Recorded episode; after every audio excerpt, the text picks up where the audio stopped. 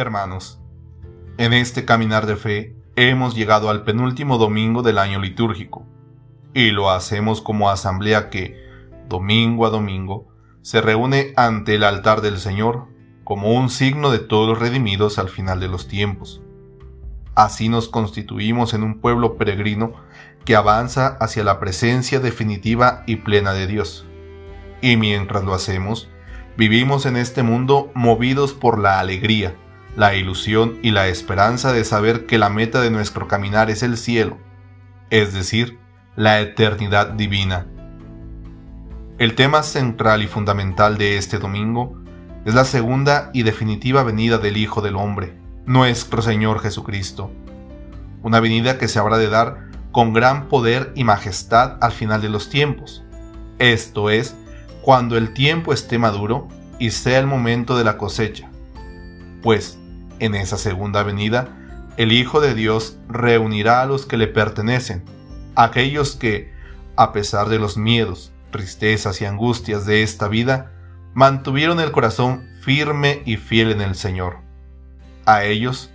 Él los habrá de salvar de la gran tribulación de los últimos días. Ahora bien, para nosotros estar en tensión hacia la vida perpetua,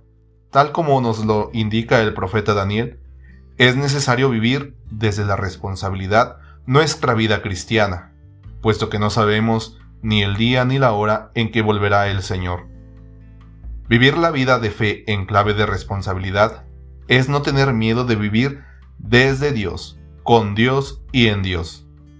haciendo de este mundo, de nuestra familia y de la creación entera un lugar mejor. Pero no solo eso,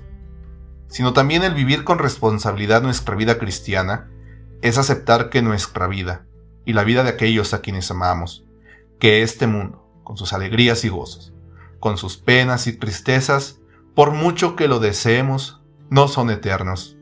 tienen fecha de caducidad. Entonces, vivir responsablemente nuestra fe y vida cristiana es llegar a ser conscientes de la caducidad, tanto propia como la de los demás, pero sin quedarse en lo gris de la existencia, sino que, impulsados e iluminados por la presencia de la fe, es aprender a ver con ojos nuevos el mundo y a quienes nos rodean. Es dejar que el impulso del Espíritu Santo dilate nuestras pupilas y ser así maravillados por todo lo que nos rodea, tal como si lo apreciáramos por primera vez, dándole el valor justo a cada instante y descubriendo que cada día es el que es y que nunca habrá otro igual en el mundo. Es, en definitiva, hermanos, abrirnos a la acción del Espíritu Divino y dejar que su impulso vital nos lleve a descubrir el placer de vivir, fijándonos en lo mejor de quienes nos rodean y dándoles en herencia una vida llena de fe, esperanza y caridad. Lograr una vida así, hermanos, es alcanzar la realización del sentido de nuestra existencia y al mismo tiempo es trascender la caducidad de este mundo, es comenzar a andar ya desde aquí en la eternidad a la que estamos llamados. Así que, hermanos, vivamos nuestra vida desde la alegría y la esperanza de quienes se saben elegidos a la eternidad junto a Dios. Y para ello es preciso una actitud de vida que nos lleve a priorizar, discernir y elegir solo aquello que nos haga tener más vida, así con mayúscula,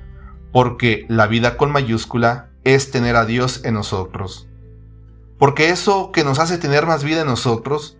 eso nos enriquece, nos hace valiosos, nos lleva a crecer como personas, a ser más humanos y a vivirlo todo con sentido de plenitud y realización,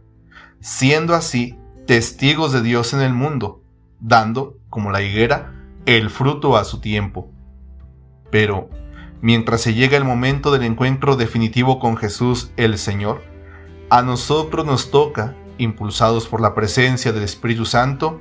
iluminar este mundo y el tiempo presente con la luz que procede del Padre, aguardando pacientemente a que aparezca Jesús por encima de las nubes escuchando al cielo y a la tierra, a la creación, que proclaman hoy la gloria de Cristo, y que en nuestra oración claman, ven Señor Jesús.